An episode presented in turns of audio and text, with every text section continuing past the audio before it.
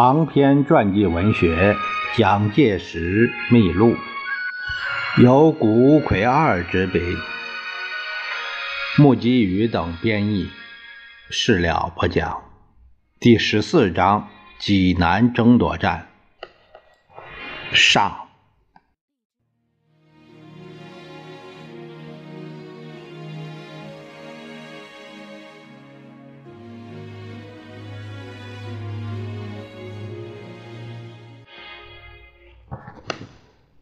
四月二十八日，革命军挺进到济南附近，遮断敌军运输路线，交际铁路。这条铁路是日本在一次世界大战中自德国手里所接受，然后归还中国。事故革命军遮断该铁路，日本实无任何理由干预。然而，日军竟然提出强烈抗议，因为他们。也是以此为主要的运输路线，并且日本第六师团福田延助正准备把他的师团司令部由青岛移到济南。关于第六师团司令部移往济南，连日本参谋本部都感到困惑。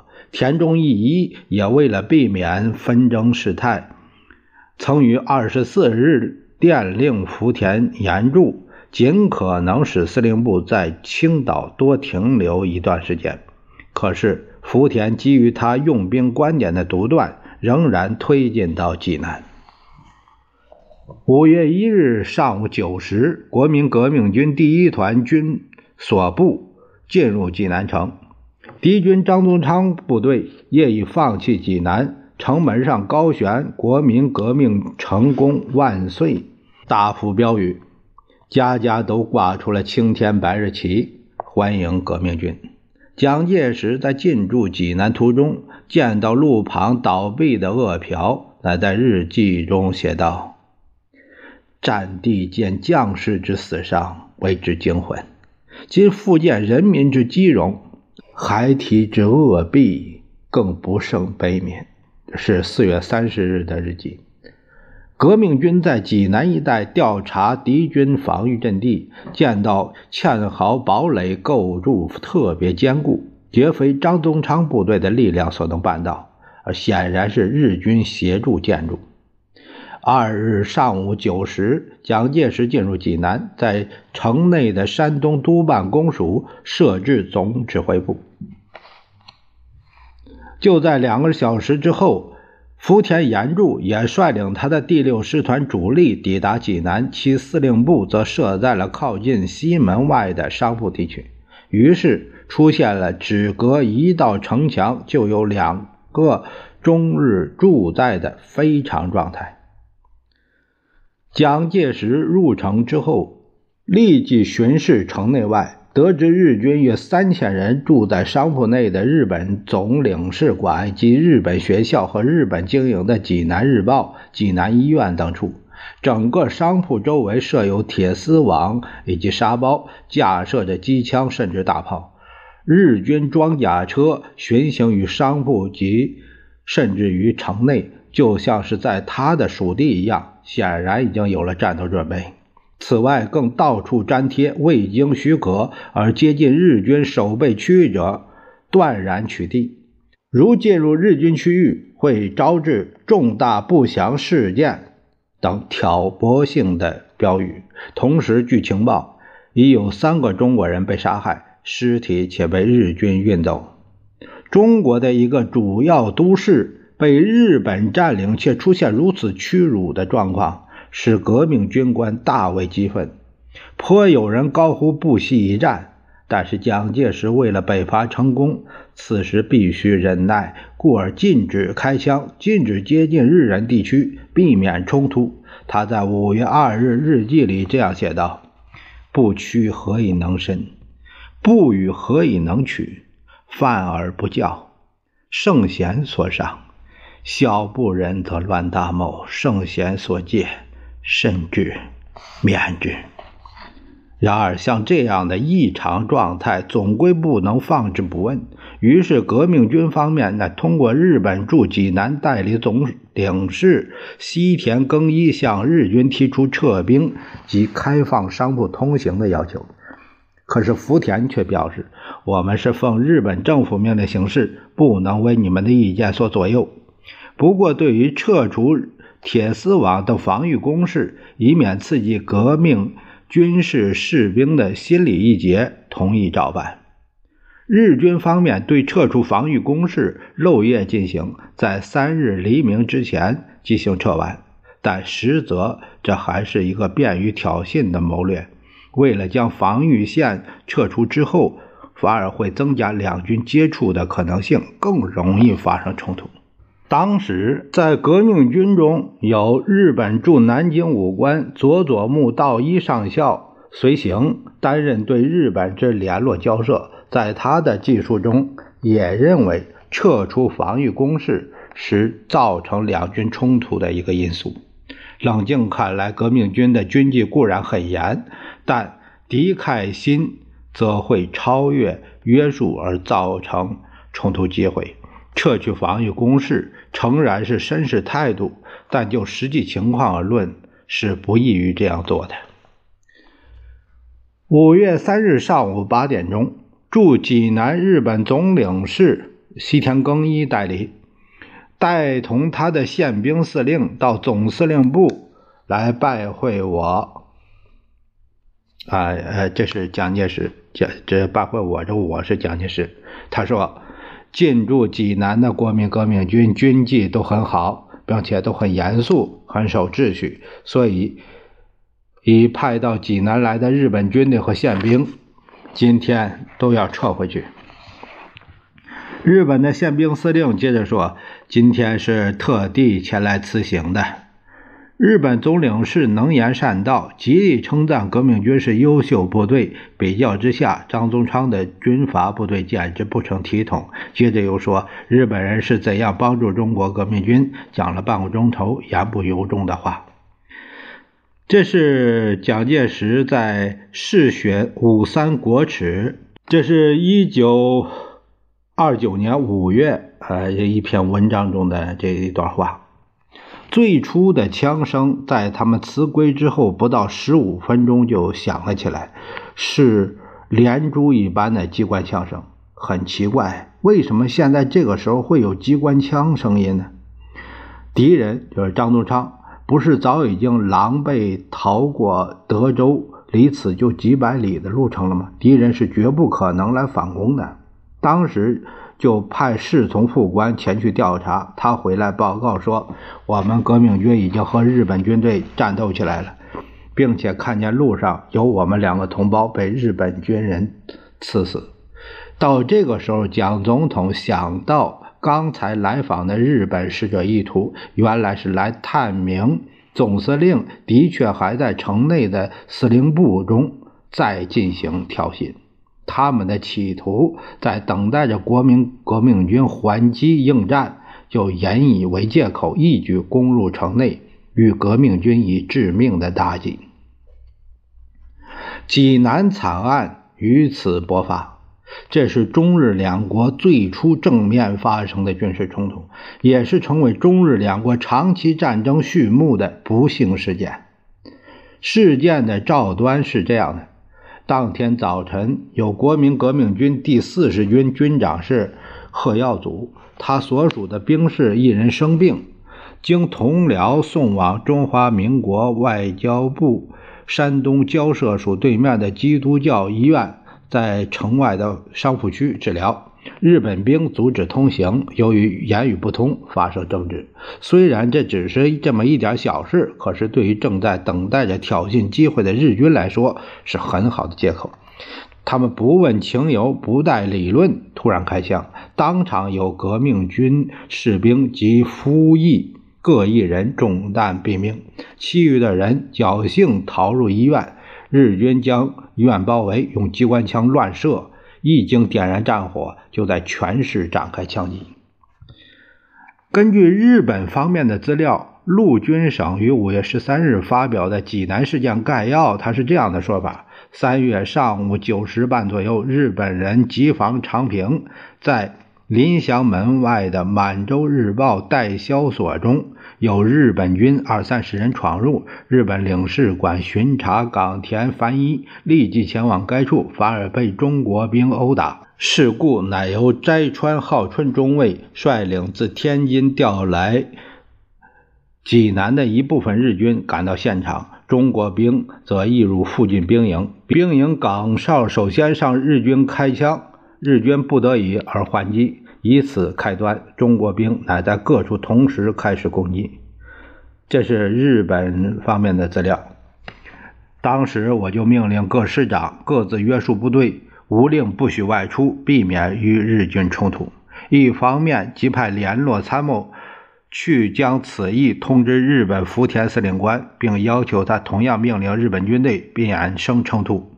现在双方军队第一个紧要处置就是各自撤回，不好再使冲突扩大起来。但我们派去的也人因为日军呃交通完全断绝，没有方法通知到日本司令部那边去。当最初的枪声响起之后，还不到十五分钟，日军将所占领的商铺地区交叉路口用沙包、铁丝网构筑起了防栅。于是，革命军方面试图用电话接头，同时命令凡在城外的国民革命军一律离开济南附近。该城内的革命军有城墙和日军隔开，故而担心在城外再有和日军冲突的事情发生。由于这个命令的下达，城外革命军便在下午五时之前撤离完毕。然而，在这个时候，枪声还没有停止。我一方面通知福田司令官说，我已经命令我们所有的济南城外的军队于下午五时一律离开济南，同时请他也约束日本军队不要胡乱开枪放炮，伤害我们的人民。当时福田就回了我一封信，说他很愿意同我们开一个会议来调查今天冲突的经过，要我们派员到日本司令部去。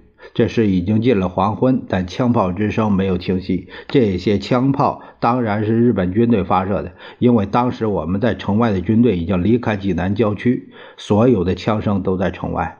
这自然是日本军队要想扩大事态，故意乱放枪炮，使我们人民感受威胁恐慌。而他却说是我们军队发射的，还假意要求我们派人去开会。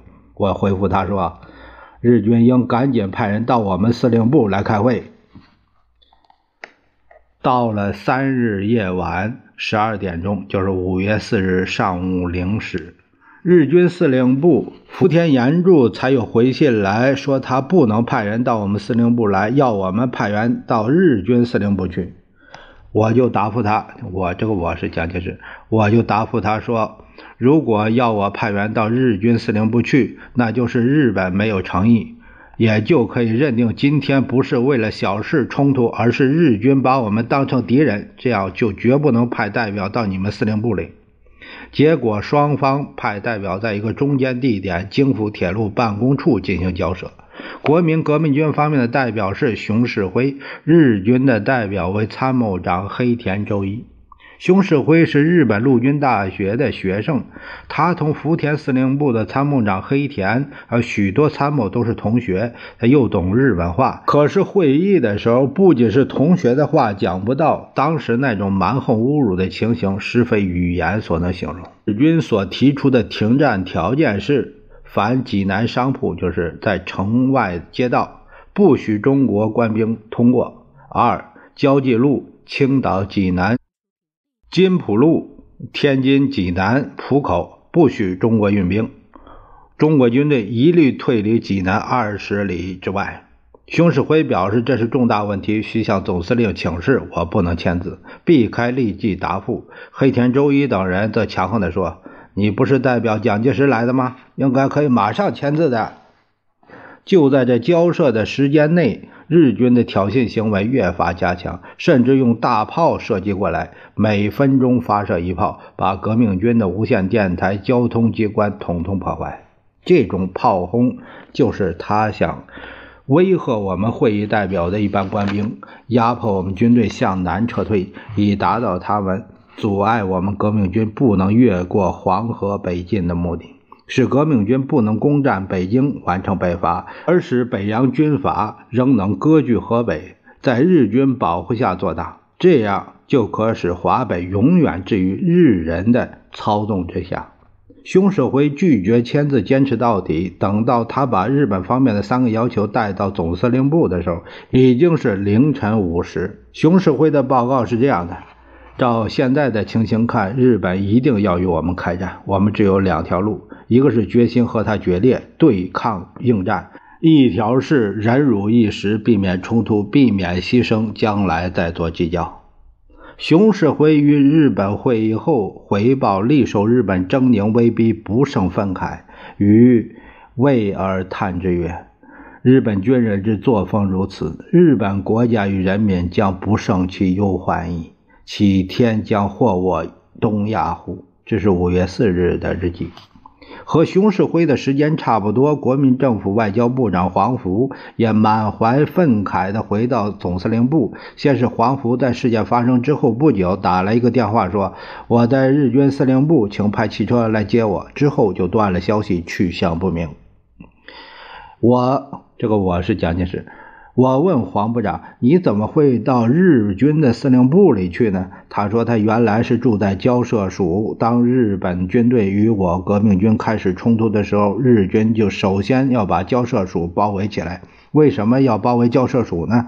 因为日本人与张宗昌定有不能公开的秘密文件藏在交涉署，恐怕我们革命军到了公布出来。”所以他们先把交涉署包围，要把那里面所有的一切公文抢走。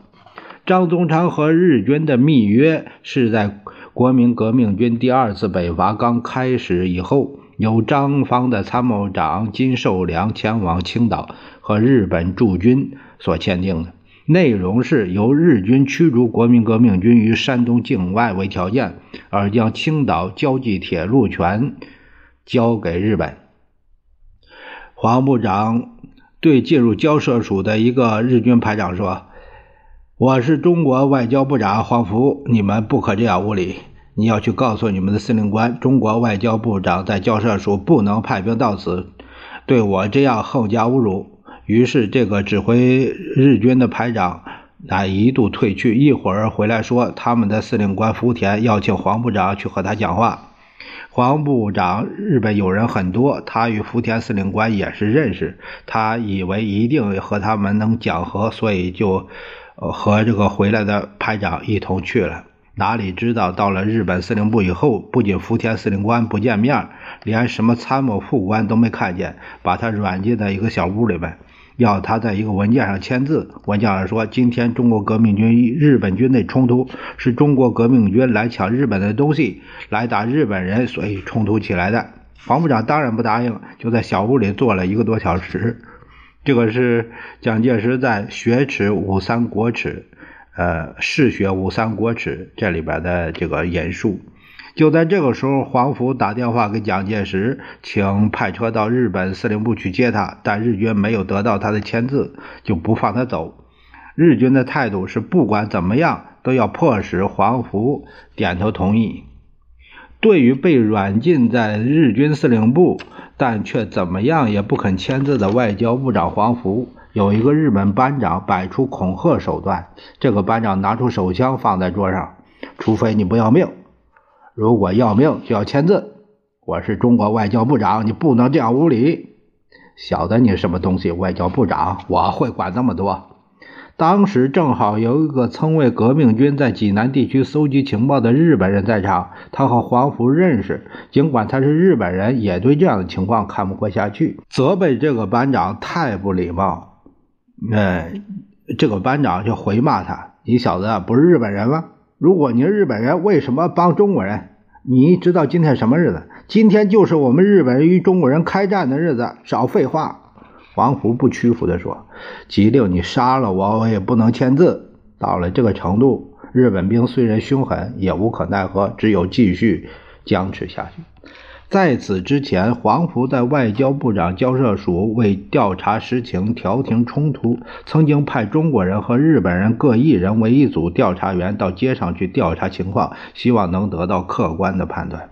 这两个人也刚好到了日军司令部，其中之一的日本调查员如获至宝的叫嚷起来：“刚才看见一个日本兵被中国兵打杀死，你们中国人也看见的。”中国协查员被胁迫之后，终于当场写了个报告，日本兵就强迫黄福签字。啊，你不能不签字，你自己所派遣的中国调查员也看见的。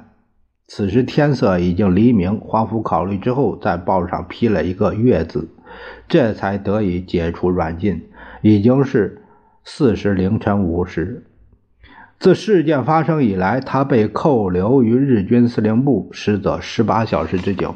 以上是黄部长向我讲述的内容。他说：“日本人没有当我们中国人是人，这种耻辱与残酷，不仅自己从来没受过，恐怕在历史上都不曾有过。”黄福由于此原因，在事件之后就辞卸了外交部长职务，由王正廷继任。黄福曾经留学日本，被称为是一个理解日本的人。王正廷则为和美国比较接近的外交官。其后，王正廷为济南事件派遣特使前往美英，要求同情，造成了迫使田中内阁陷入困境的国际情势。日军在将外交部长华府软禁之后，闯入交涉署，残杀了外交特派员蔡公时等外交官十六人。当双方士兵冲突之初，有日本兵两人在交涉署门前中榴弹死亡，日军乃借口这两个人是由交涉署射出来的枪弹所打死。等到夜晚袭击该署，交涉署的职员住宿在署中，三日深夜。由日本兵二十余人破毁交涉署大门，冲进署内，剪断电灯、电话线，大肆搜索。公时当时表示抗议：“我们是外交官，不带武器，没有搜索的必要。”但日本兵毫不理睬，将在署内所有职员捆绑起来，集中在一个房间里。日军的指挥军官坐在中间，命令蔡公时跪下。蔡公时断然拒绝说：“就是杀了我，我也不能跪在日本侵略者的面前。”在中国被人当面强迫跪下，这是最大的屈辱。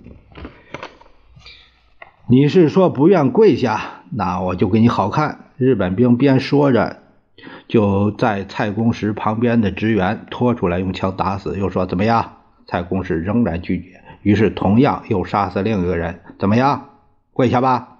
日本兵就这样以此将全体杀害。对于坚持到最后剩下的他一个人还是挺立的蔡公时，他用枪托把他的腿骨打断，倒在地上。但他还是毫不怯懦地大骂日本军阀。他们撬开他嘴，割去他的舌头，最后用手枪把他打死。日本人那种野蛮的行动简直就是禽兽。对于我们的外交官竟敢实行这样的暴行，谁也想不到。本来各国外交官在作战的时候，照国际公法，谁也不能杀害他。他们明明晓得蔡公时是我们中国的外交特派员，偏偏会这样侮辱他、杀害他，并且还将我们的外交官关关在一个房间里，逼他签字。这次日本暴虐的行为，就是世界各国都晓得了，他们是一种最野蛮的军阀。